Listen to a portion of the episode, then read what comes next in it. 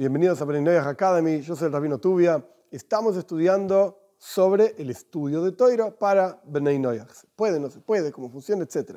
Después de todo lo que dijimos sobre por qué no estudiar Toira, hay una frase en el Talmud muy interesante.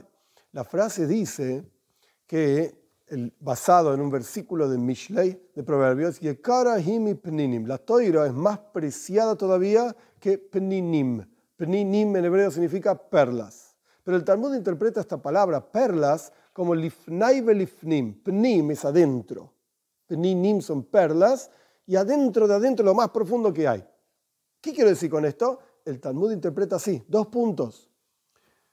Un ben noyaj, bas noyaj, es lo mismo, hombre, mujer, que estudia Toira, por cuanto la Toira es más preciada que Pninim, que perlas, que lo más adentro que hay, es más elevado todavía, un Ben que estudia Toira, que un sumo sacerdote, Koyen God, el sumo sacerdote entrando al Lifnai Penim, adentro de todo, en el día de Yom Kippur, el día del perdón, el sumo sacerdote entraba en lo que se llama Koide Yakodoshim, Santo Sanctorum, el lugar más profundo y más interior del templo santo, etcétera, etcétera.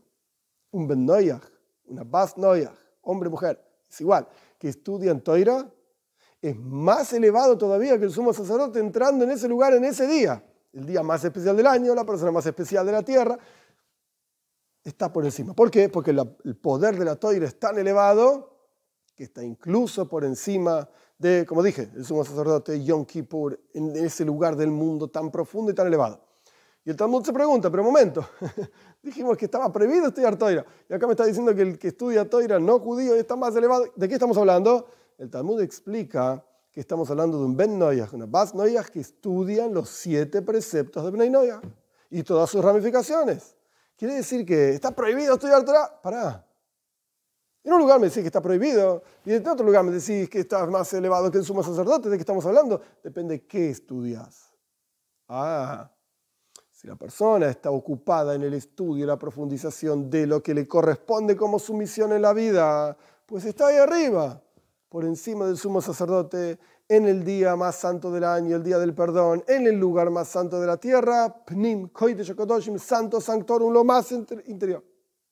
Si se dedica a estudiar otras cosas que no le corresponden, como ya explicamos anteriormente, que si hablamos de un robo por Moirash a la herencia del pueblo de Israel, que si hablamos de casarse con la mujer, por así decir, entre comillas, del pueblo de Israel, que si hablamos de que está confundiendo toda su esencia y se parece a un judío y está mal, eso no corresponde. Entonces, ¿qué es lo que hay que estudiar y qué es lo que no hay que estudiar?